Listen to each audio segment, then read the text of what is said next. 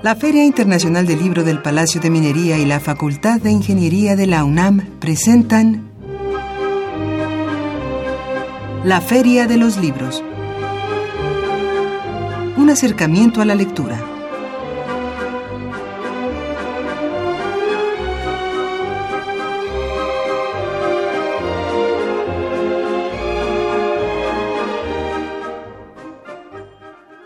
Amigos, muy buenas tardes, bienvenidos a la Feria de los Libros. Hoy lunes 24 de abril del 2017 estamos completamente en vivo y los saludamos con el gusto de siempre. Ahora en esta ocasión a Andrés Monroy, quien comanda los controles técnicos y también a Miriam Trejo en la producción, Marco Lubián también listo en nuestra cuenta en Twitter y ahí en los teléfonos Roberto Hernández y Diego Peralta, las manos más rápidas de aquí de Radio UNAM para tomar sus llamadas al 55 36 89 89 y aquí en el micrófono es un gusto saludar a Esmeralda Murillo. Esmeralda, muy buenas tardes.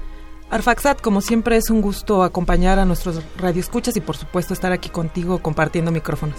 Así es y le pido nuevamente a Esmeralda que nos recuerde nuestro teléfono aquí en cabina. Nuestro número es el 55 36 89 89. También estamos en Twitter, nuestra cuenta es arroba ferialibros y la mía en particular arroba arfaxadortiz. También tenemos nuestro correo electrónico Así es, nuestro correo electrónico es la feria de los libros gmail.com. Ahí nos puede escribir, darnos todas sus recomendaciones, sugerencias, preguntas para nuestra invitada. Así es, y nos pueden escuchar a través del internet en www.radiounam.unam.mx y también estamos en Facebook. En Facebook nos pueden encontrar como facebook.com diagonal filminería. Y si gustan escuchar programas anteriores de esta La Feria de los Libros, lo pueden hacer en www.radiopodcast.unam.mx. Varias vías de comunicación, amigos, para que se comuniquen precisamente aquí a la Feria de los Libros. Y Esmeralda nos dice quién es nuestra invitada de hoy. El día de hoy vamos a charlar aquí en cabina con la escritora y traductora Mariana Orantes, quien nos presenta su más reciente libro que se titula La pulga de Satán. Este título es publicado por el Fondo Editorial Tierra Adentro.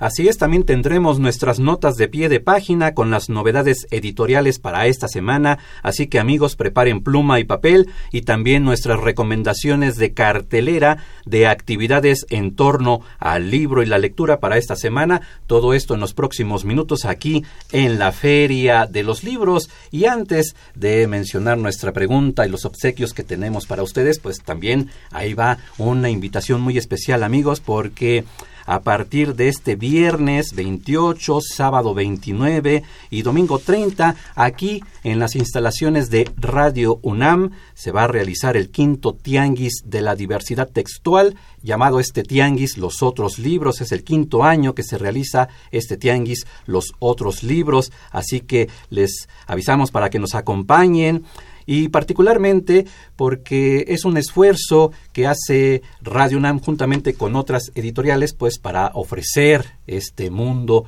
editorial que no está regido por los criterios del mercado, así que esta es una invitación para que nos acompañen.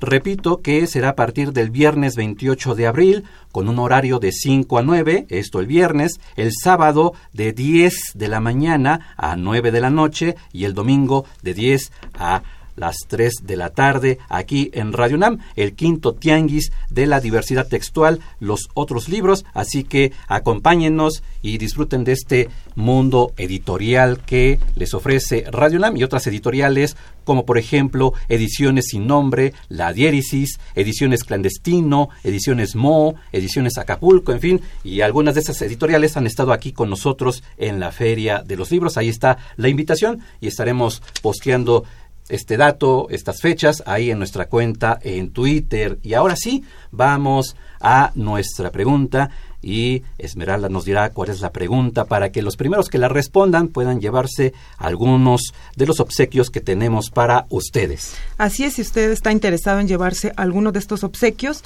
eh, nos tiene que responder a la pregunta ¿cuáles temas escogerían para escribir ensayos?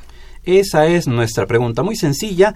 ¿Cuáles temas escogerían para escribir ensayos? Y Esmeralda nos dice cuáles son los premios que se van por el teléfono. Y a propósito de nuestra invitada del día de hoy, tenemos un ejemplar de obsequio de La Pulga de Satán de Mariana Orantes, cortesía del Fondo Editorial Tierra Adentro, también un ejemplar de Piel de Cebolla de Edgar Camacho, eh, cortesía del Fondo, eh, del Fondo Editorial Tierra Adentro y del Instituto Queretano de la Cultura y las Artes, y por último un ejemplar de Gramática Tarahumara de Abel Rodríguez López, eh, cortesía de la Universidad Autónoma de Ciudad Juárez y el Instituto Chihuahuense de Cultura. Les recuerdo, nuestro número telefónico es el 55 36 89 89. Y también por el Twitter se va un ejemplar de La Pulga de Satán, un ejemplar de Piel de Cebolla y un ejemplar de Kiria Shulamit de Salvador Alcocer, cortesía este último libro del Fondo Editorial de Querétaro y el Instituto Queretano de la Cultura y las Artes. Ahí está la pregunta, ¿cuáles temas escogerían para escribir ensayos? Ahí están los libros a escribir a nuestro Twitter en arroba ferialibros o llamar a nuestro teléfono el 55 36 89 89. Y ahora vamos a nuestra pausa para escuchar nuestra nota de pie de página, nuestra recomendación en novedad editorial y regresar ya con nuestra invitada Mariana Orantes para que nos platique sobre su libro La pulga de Satán. Así que vamos a esta pausa y regresamos con más aquí en la Feria de los Libros.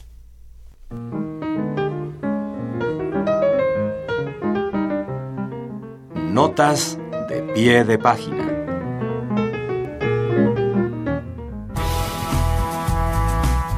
Editorial Anagrama publicó Tierra de Campos, de David Trueba. Novela que a ratos se lee como una canción. Es un viaje profundo e intenso, sensible y directo, donde se perciben las huellas y las cicatrices del paso del tiempo.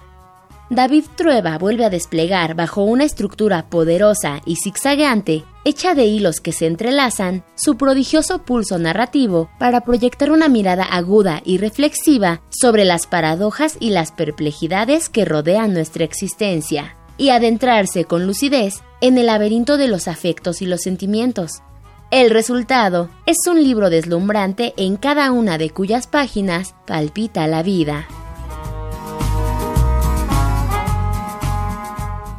Y ya estamos de vuelta aquí en la Feria de los Libros y es un gusto saludar, darle la bienvenida a Mariana Orantes para que nos platique sobre este libro, La Pulga de Satán, publicado por el Fondo Editorial Tierra Adentro. Mariana, muy buenas tardes, bienvenida aquí a la Feria de los Libros. Esmeralda. ¿Qué tal? Buenas tardes, Mariana.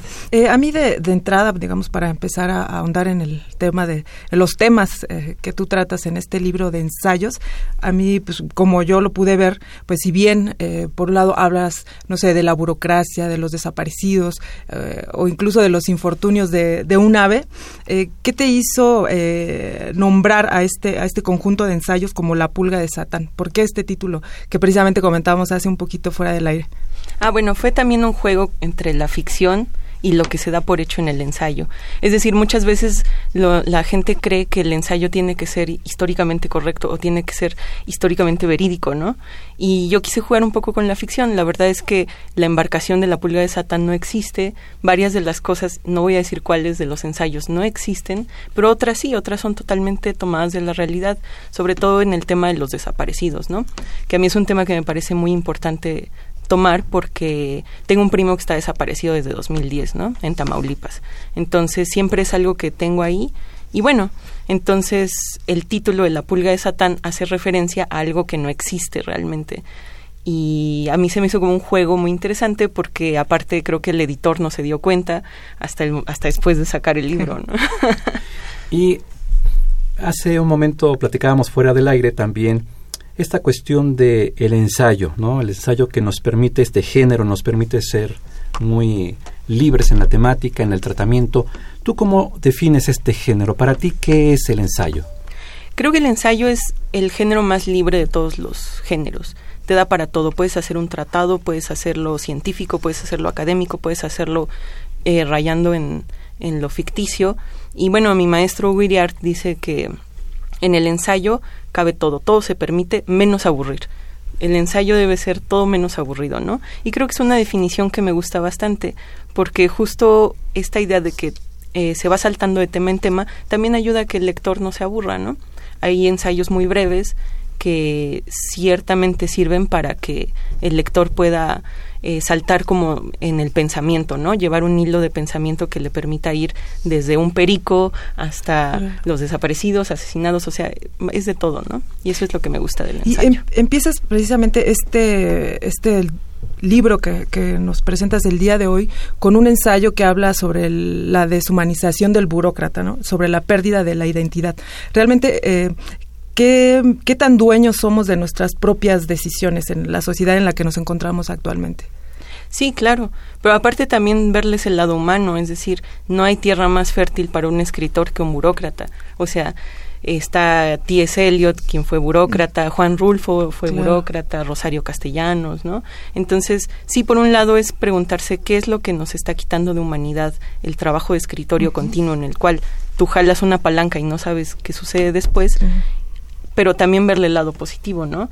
Ese tipo de trabajo ayuda, no sé por qué, a los escritores, a ciertos escritores, ¿no? Sí, sí, es muy cierto lo que comentas que hay varios escritores que eh, pues pasaron por este por este ambiente de la burocracia y que pues, sin duda eh, son escritores muy muy talentosos, ¿no? Y de mucho prestigio actualmente, ¿no? Y precisamente eh, Esmeralda hacía referencia a el burócrata has tocado en tus ensayos el tema de las redes sociales, las desapariciones, como ya nos habías dicho hace un momento, la muerte, los gatos, en fin, ¿no? Eh, en esta gran diversidad de temas, ¿hay algún hilo conductor que deja ver Mariano Orantes o no hay un hilo conductor? ¿Cómo podemos acercarnos a La pulga de Satán? Bueno, el libro está dividido en tres partes. La primera parte son como mis paseos son más como de tipo crónica, en donde describo lo que veo. Hay una que trata ah. sobre Tlatelolco y un mi paseo por Tlatelolco. Hay otra que trata sobre eh, los burócratas que empieza con la anécdota de cómo voy a un banco y me dan miedo los las personas que están en el banco. Y el otro que es voy caminando y veo un cartel de un cartelito que dice de una niña desaparecida, ¿no? Esa es como la primera parte. La segunda parte son estos ensayos varios que rayan más en la ficción, en la, en la poesía incluso. Y bueno, eso, esos me gustan mucho porque no tienen un hilo conductor en sí más que ser ficción, o sea, más que rayar en la ficción. Eh, la tercera parte son ensayos sobre literatura, sobre maestros de pintura. Eh, tengo uno sobre Bruegel el Viejo, un pintor que a mí me encanta en lo personal. Eh, uno sobre un autor coreano que se llama Lee Ho Cheol porque yo también durante un tiempo estudié literatura coreana, entonces para mí es como algo interesante. Y los últimos dos que parece que no tienen nada que ver, que son donde trato temas eh, feministas, ¿no? Exactamente el término de la palabra feminazi, cómo nace desde un sector de la ultraderecha para denominar a las feministas y cómo no se sabe, es algo que no saben las personas que lo utilizan. Y el segundo ensayo es sobre la violencia que yo he sufrido personalmente, ¿no? Que sufrí durante mi adolescencia, ¿no? Y precisamente ahorita que tú estás eh, comentando que algunos de tus ensayos tienen este, eh, digamos, como este aire de poesía, eh, sabemos que tú también has incursionado precisamente en la poesía, es algo que yo este, noté cuando leí este, este libro de La pulga de Satán. ¿Cómo ha sido para ti pasar de un género a otro? Ya que hablabas en un, en un principio precisamente de, de lo que ha significado para ti el ensayo. Sí, para mí es importante. Creo que no es bueno que se encasillen las cosas ni la especialización. O sea, a mí me gusta escribir cuentos. Eh, también voy a sacar próximamente un libro de poesía en Editorial Montea. Eh, me dieron una beca para escribir mm. poesía, escribo ensayo, hice teatro, eh, quiero escribir una novela, escribo libros infantiles, o sea, hago como de todo un poco, porque creo que los límites en los géneros no están bien definidos o no deben estar bien definidos. los mejores libros creo que son aquellos donde no puedes clasificarlos, ¿no? Donde dices, ¿esto qué es? ¿Esto es una novela o es qué es esto, no? Eso es lo que a mí me gusta, la verdad. Y mira, y precisamente esto me hizo pensar eh, en uno de tus ensayos donde tú al final eh, planteas varias interrogantes, entre, entre ellas una que, donde tú preguntas, ¿cuál es la postura que los escritores eh, van a tomar frente a, lo dices ahí, frente a estas novedades, entiendo que frente a esta realidad, y precisamente cuál es la postura que, que tú como, como ensayista, como poeta, precisamente tomas ante, ante este México que nos está tocando vivir? Sí, eh, un, un, autor que es para mí muy importante es un poeta polaco, también autor de teatro, que se llama Tadeusz Rosewicz. Este autor eh, tiene un poema en el cual dice que, estoy parafraseando, no me lo sé de memoria, pero dice que los poemas de antaño al ver la sangre rompieron filas, ¿no? Se refiere a que después de, de, la guerra que él tuvo que vivir ya no se podía escribir poesía como métrica ni medida, sino que estaba escribiendo poesía libre, ¿no? Porque ya después de la guerra todas estas formas perdieron un poco de peso. Yo siento que en el ensayo, bueno, y también en todos los géneros especialmente, la literatura después de toda esta violencia que con la que tenemos que convivir todos los días es una profunda necesidad del espíritu o sea, tú solamente puedes acercarte a la literatura mediante una profunda necesidad, ¿no? Este, y se va a notar, vas a ser honesto en lo que escribes siempre que sea una necesidad tuya. Y es lo que puedo ver en muchos autores jóvenes que están ahí, ¿no? Que están haciendo poesía eh, y que están haciendo otros géneros y que son así, una necesidad. Estamos platicando con Mariana Orantes acerca de su libro La pulga de Satán, publicado por el Fondo Editorial Tierra Adentro. Ya tengo varias llamadas y comentarios en Twitter. Las leeré en conjunto si gustas retomar algún punto, Mariana. Josefina Cruz sería, ya que nuestra pregunta era y es cuáles temas escogerían para escribir ensayos, Josefina Cruz nos dice sería sobre el calentamiento global o los temas relacionados con el medio ambiente, y que se relacionen con la conciencia sobre esto. Javier Guerra, tema para ensayos sobre la dominación, intervención y las inversiones de Estados Unidos en el mundo. José Guadalupe Medina, ciencia ficción, pues está basada en la imaginación y creatividad.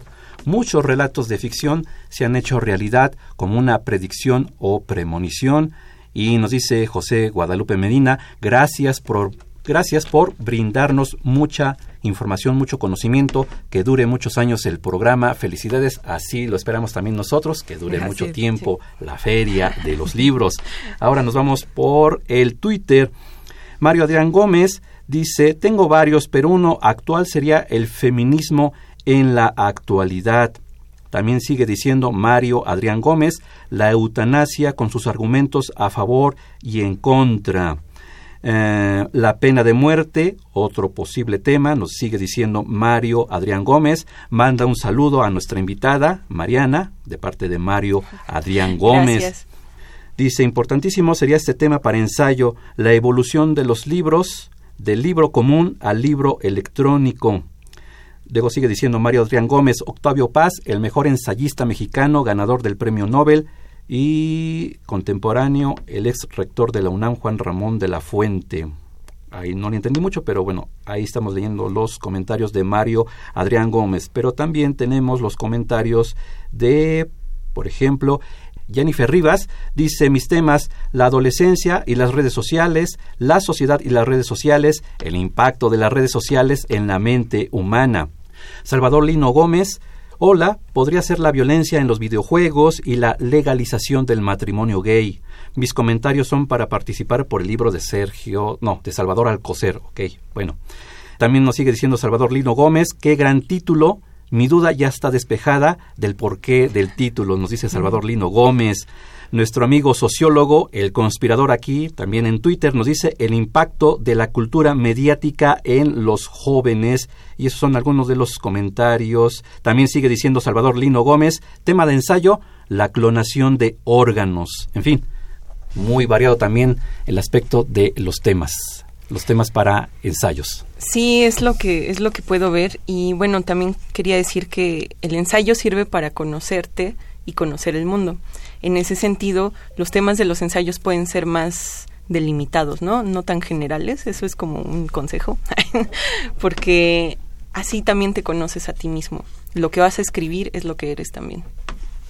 Y sí, y como vemos ahorita en, las llamadas y en, los comentarios del público, pues hay temas que, que se ve que, que preocupan en, de manera general, como son pues las redes sociales, eh, el Internet, que, que actualmente eh, pues sin duda forma parte de nuestras vidas y que tú es un tema que tú tocas precisamente en uno de tus ensayos, pues donde eh, las imágenes de pronto se, se viralizan, ¿no? Y pierden, pierden de pronto el sentido original o, o pierden todo, todo sentido. Eh, tú eh, precisamente en, en un ensayo donde hablas al, respecto, mencionas que, que de pronto ya nada nos irrita o nada nos conmueve. Y pensando en, en, este, en esta parte de la deshumanización de la que hablábamos en un principio, eh, ¿no será que de pronto la, la, realidad nos abruma tanto que no sabemos cómo enfrentarla y recurrimos a la evasión? Sí, también es, es es tristísimo. O sea, ese ensayo nació porque vi en, en las redes sociales, en Facebook, vi una imagen de una chica que se iba a suicidar por amor y tenía el nudo de la cuerda ya para morir, o sea, y estaba llorando, y, pero era muy joven. Y entonces, no sé, me, me, me hizo cortocircuito, porque ¿qué es lo que sucede cuando te suicidas y quedan abiertas tus redes sociales? ¿Quién las va a cerrar? Eh, se quedan ahí, quedan como un fantasma que va a atormentar de alguna forma a tus, a tus amigos, ¿no? O sea, tengo un amigo que murió de cáncer y sus redes sociales están ahí cada, cada año en, la, en el aniversario de su muerte, se llenan de, ay, este, ojalá estuvieras aquí, ojalá pudiéramos compartir, pero es como un constante y doloroso recordatorio de lo que sucedió. Y entonces, ¿cómo nosotros como seres humanos vamos a poder abordar esa nueva forma de, de concebir la muerte, ¿no? Es algo que a mí me preocupa. Un tema eh, difícil, ¿no? Un tema difícil el, esta cuestión de cómo eh, la persona muere, pero parte de su vida va a seguir trascendiendo y eso resulta muy doloroso porque antes la cuestión del acto de enterrar a la persona era como esa despedida que era necesaria para trabajar el duelo y ahora eso se ha traslapado, se ha difuminado porque la red social me manda el mensaje de que al menos en la red social sigue viva, entre comillas, esa persona, ¿no? Mariana, pues para seguir cerrando nuestra entrevista, porque ya estamos llegando al final de nuestro programa, pues eh, tus redes sociales, cómo entramos en contacto contigo, en fin. Ah, bueno, eh, pueden buscarme en Facebook como Mariana Orantes, igual en, en Twitter estoy como Maurant, Mariana Orantes de todas maneras si lo buscan. Eh, tengo por ahí Instagram, si quieren ver mis fotos, la, la, vida de la selfie. Eh, y pues por correo electrónico es brisluna.gmail.com y pues no sé qué más. Pues muy interesante entonces esta plática con Mariana Orantes para que eh, ustedes amigos se acerquen a su libro la Pulga de Satán, publicado por el Fondo Editorial Tierra Adentro. Ahí está la invitación, amigos. Mariana, sí. Sí, nada más una última cosa. El 11 de mayo tengo una presentación en el Centro Bicentenario de Texcoco. Ahí tengo una presentación, si quieren ir. Voy a regalar libros también. Voy a hacer dinámicas ahí para regalar algunos libros y ojalá que... ¿A qué hora será la presentación? Todavía no me han dado la hora, pero lo estaremos posteando en nuestras redes sociales, en Twitter, para que nuestros amigos se acerquen a el Centro Bicentenario el 11 de mayo en esta presentación. Pues Mariana, ahora antes un gusto que hayas estado con nosotros aquí en la Feria de los Libros. No, muchas gracias por invitarme y gracias por la plática tan amena. No, gracias a ti, al contrario. Pues ya nos vamos, Esmeralda. Así es, Arfax, el tiempo se nos ha terminado y como siempre un gusto estar aquí con ustedes. Me despido, soy Esmeralda Murillo y nos escuchamos el próximo lunes. También a, gracias a Leslie Terrones por la elaboración del guion y la coordinación de invitados, a Miriam Trejo en la producción, a Montserrat Rosas y Araceli Madrigal las voces de nuestras cápsulas, a Marco Lubián en el Twitter, a Roberto Hernández, Diego Peralta en los teléfonos, en los controles técnicos en este momento, a don Humberto Sánchez Castrejón. Los dejaremos con la cartelera y mi nombre es Arfaxado Ortiz y tenemos una cita el próximo lunes aquí en la Feria de los Libros, 2 de la tarde, Radio UNAM, 8 860 de AM y mientras tanto recuerden que leer es estar vivo. Muy buenas tardes amigos redescuchas, como cada lunes es un placer saludarlos en esta Feria de los Libros para invitarlos a algunas de las mejores actividades culturales para esta semana. Con motivo del segundo Festival de Escritura Digital, se realizará la conferencia Realidad Literaria en el Mundo Virtual. Participarán Tobias Schleider, Vicente Luis Mora y Cristina Rivera Garza. Modera Nicolás Alvarado. La cita es mañana martes 25 de abril a las 19 horas en la Sala Manuel M. Ponce del Palacio de Bellas Artes. La entrada es libre. Además, se presentará la novela Los amantes de Coyoacán de Gerard de Cortance, que da cuenta de la historia de amor entre Frida Kahlo y León Trotsky. La cita es el próximo jueves 27 de abril a las 19 horas en el Centro Cultural Elena Garro que se ubica en Fernández Leal número 43, Colonia Barrio de la Concepción Coyoacán. La entrada es libre. Además, esta semana se llevará a cabo una sesión más del Festival de Escritura Digital con la mesa redonda, redes sociales, atrapan o liberan la creatividad, con la participación de Kiren Miret, Javier Velasco y modera Irma Gallo. La cita es el próximo jueves 27 de abril a las 19 horas en la sala Manuel M. Ponce del Palacio de Bellas Artes. La entrada es libre.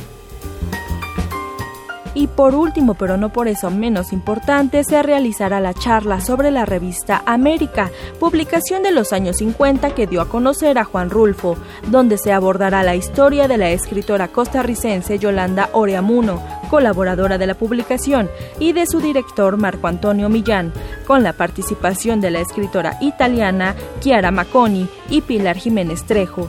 La cita es el próximo viernes 28 de abril a las 19 horas en el Centro de Creación Literaria Javier Villaurrutia que se ubica en Avenida Nuevo León, número 91 Colonia Condesa. La entrada es libre.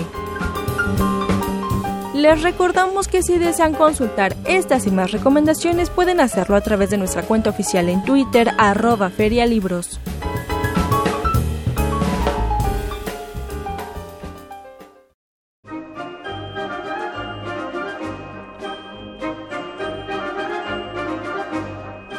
La Feria de los Libros. Un programa de la Feria Internacional del Libro del Palacio de Minería que organiza la Facultad de Ingeniería en coproducción con Radio UNAM. Idea original Fernando Macotela.